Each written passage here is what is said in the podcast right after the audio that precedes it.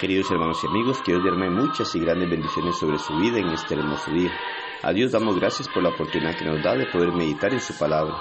Gracias a usted por tomar de su tiempo también y tener el deseo de conocer la voluntad de nuestro Dios y así juntos podamos meditar en su palabra, sabiendo y reconociendo que Dios nos instruye a través de ella y la necesidad que tenemos de conocer la voluntad de Dios para poder prepararnos para aquel gran día en el cual vamos a ser juzgados por nuestro Señor. Y así poder entonces prepararnos sabiendo que estamos haciendo conforme a lo que Dios ha ordenado y poder de esta manera acercarnos a Él. Marcos capítulo 6, versículo 52 nos dice, porque aún no habían entendido lo de los panes, por cuanto estaban endurecidos sus corazones. Cuando hablamos de corazones endurecidos, generalmente pensamos en las personas que no han recibido o no han aceptado o no han querido aceptar la palabra de Dios en sus corazones obedeciéndola. Es muy común asociar este término a aquellos que no han aceptado a Dios en su corazón, pero es muy poco común asociarlo con nosotros los que, según entendemos, sí lo hemos llegado a hacer. Cuando entendemos la palabra, la aplicamos a nuestra vida, obedecemos el Evangelio, somos bautizados para el perdón de pecados y añadidos a la iglesia del Señor. Entonces muchas veces no es aplicado o muy pocas veces lo aplicamos a nosotros. El versículo de Marcos nos habla de una escena en la cual vemos cómo los corazones de los discípulos estaban endurecidos. ¿Cómo puede ser esto? ¿No eran ellos sus discípulos que habían decidido seguirlo de todo corazón? Al leer todo el contexto, vemos que el versículo hace referencia a que no habían entendido lo de los panes, es decir, el milagro de la multiplicación de los panes y los peces. Efectivamente, la escena inmediatamente anterior a este versículo corresponde a ese maravilloso milagro. Pero para los discípulos había pasado como algo normal y no se dieron o no le dieron mayor importancia. La frase corazones endurecidos la podemos entender como cegados.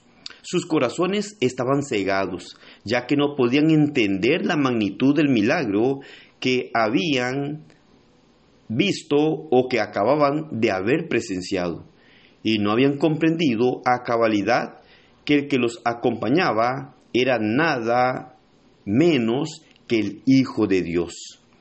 Así le ocurre a muchos cristianos hoy en día están cegados, viviendo sin comprender a cabalidad quién es Jesús.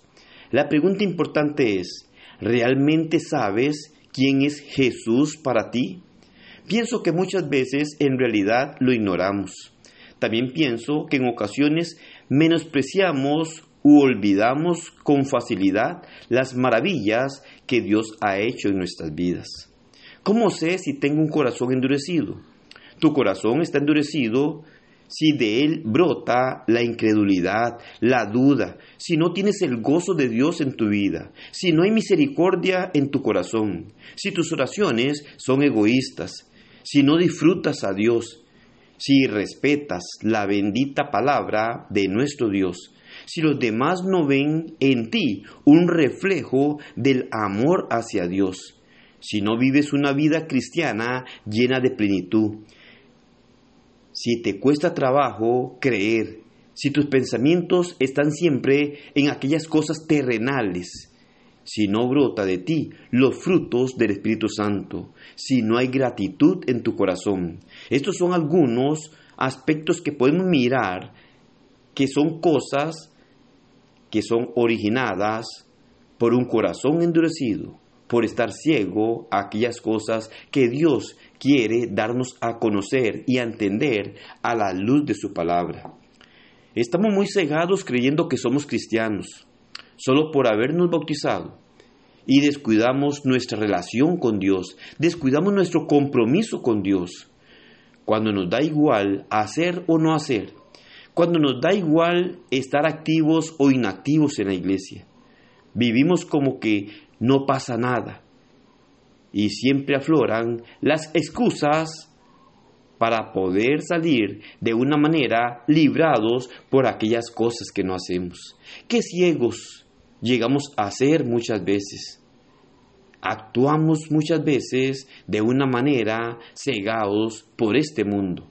Y lo peor de todo es que esta ceguera o corazón endurecido nos distancia de Dios cada día, cada momento, y nos distancia de poder llegar a morar eternamente con nuestro Dios. Debemos de tener un corazón dispuesto a servirle a Dios, Debemos de estar dispuestos a conocer la voluntad de Dios. Debemos de preocuparnos por abrir nuestro corazón para entender y comprender lo que Dios nos traza a través de su palabra y ponerla en práctica en nuestra vida. De esta manera, la luz de la palabra de nuestro Dios alumbrará nuestro entendimiento comprenderemos claramente lo que Dios pide que hagamos y haremos las cosas de acuerdo a la voluntad de Dios. De esta manera le honraremos, le glorificaremos y nos prepararemos para salir victoriosos en el gran día del juicio final y poder pasar la eternidad con nuestro Dios. Que el Señor le bendiga y que pase un excelente día.